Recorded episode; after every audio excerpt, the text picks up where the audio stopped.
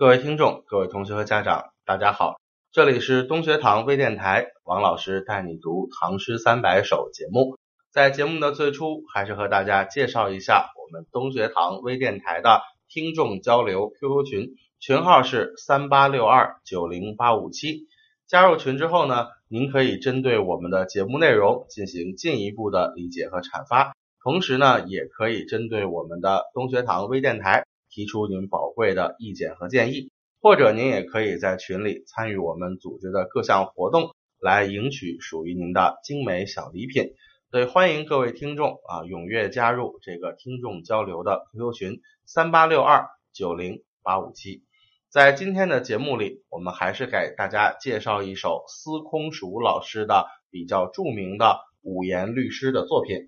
大家把《唐诗三百首》这本书翻到第二百零八页，二百零八页的这首诗叫做《贼平后送人北归》啊，它的题目本身也是在交代写作的背景。什么叫贼平啊？指的就是安史之乱这个平定。那么安史之乱，我们知道啊，其实前后两代人，安禄山、史思明这是一代，然后呢，他俩的儿子啊又是一代，所以这个时候他们这个前后的这个这个持续时间啊，长达九年多。然后这个九年的时间呢，经历了三代皇上，第一代是唐玄宗，第二代呢是唐肃宗啊，第三代等到最终把这个安史之乱平定，已经到了唐代宗。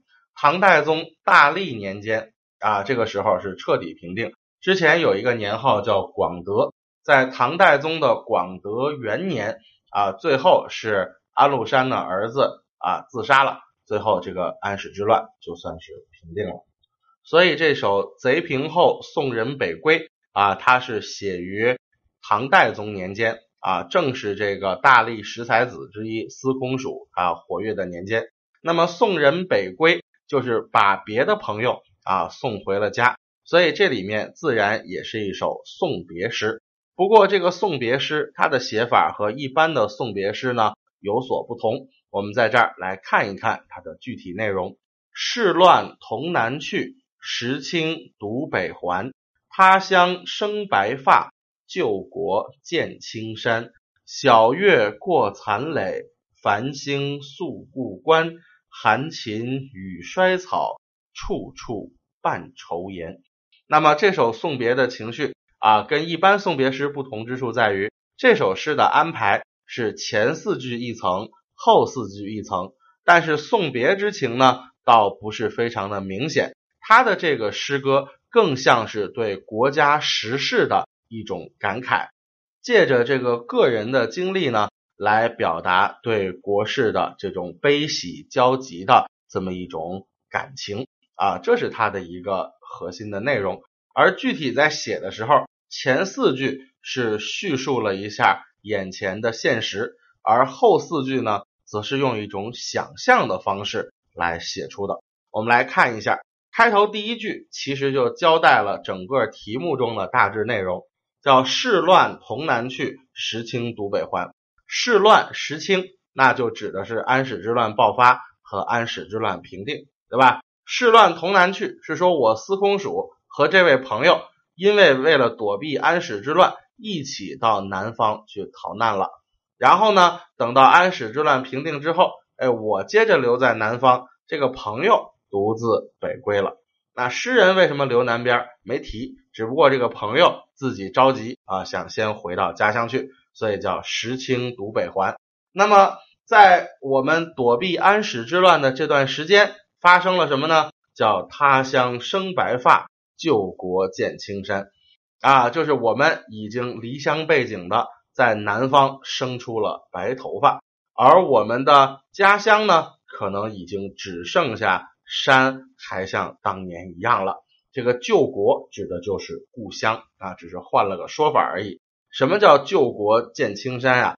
其实我们用杜甫的诗歌就可以给他做注解，就是国破山河在啊，城市、村庄、家庭可能都已经没有了，只有青山还像当年一样，没有遭到战争的破坏，所以叫他乡生白发，写人的变化；救国见青山呢，写故乡的不变啊，这个我的白头发已经生出来了，而故乡的青山还是那个青山。你看这种变与不变之间，是不是一种沧海桑田的感慨，就自然而然的就生了出来呀？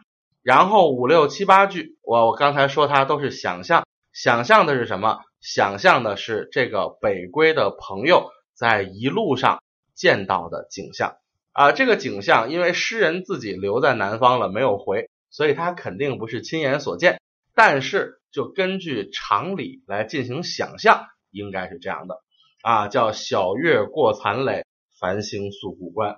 趁着早晨月亮还在天上的时候，就已经早早的出发了，然后经过了一个残破的营垒啊，或者叫废弃的营垒。而故关呢，就是当时的一些关隘，同样的也是残破的关隘。这个残垒和故关指的什么？指的是安史之乱这个战争给国家留下来的一些曾经的遗迹啊，就是残破的营垒，曾经在这儿驻过兵、打过仗啊；旧关曾经在这儿防御过敌人的进攻，而如今呢，因为战争的结束，这些地方也被废弃了，但是大地上还是留下了遗迹的。那小月指的是早晨出发。